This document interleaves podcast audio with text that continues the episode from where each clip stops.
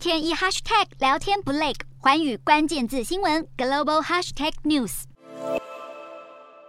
挥舞乌克兰黄蓝国旗并合举超大乌国国旗，法国民众走上街头，除了庆祝乌克兰独立日，也表达对乌国的支持。在欧洲许多国家都出现类似的景象，不止民间，欧洲各界政要也拍片，在乌克兰独立日当天向乌国致意。其中，法国总统马克宏谴责俄罗斯在六个月前做出邪恶选择，并强调，无论是现在还是未来，乌克兰人都可以依赖欧盟国家的支持。而美国则是再次军援乌克兰。美国总统拜登宣布将提供将近三十亿美元（大约新台币九百零一亿元）的军事援助，这将使乌克兰取得防空系统、火炮系统和弹药、反无人飞机系统和雷达，以确保能够继续长期进行自卫。拜登称许乌克兰对俄罗斯侵略所做抵抗。并表示，六个月无情攻击徒增乌克兰人对自己、对国家和对三十一年独立的自尊心。拜登进一步强调，今天以及往后每一天，美国都会与乌克兰人民站在一起。不过，如今战争已经满半年，西方国家对于乌克兰的各项支援是否持续不变，已成这场战争的关键点之一。根据一项最新民调显示，美国五成三受访民众认为，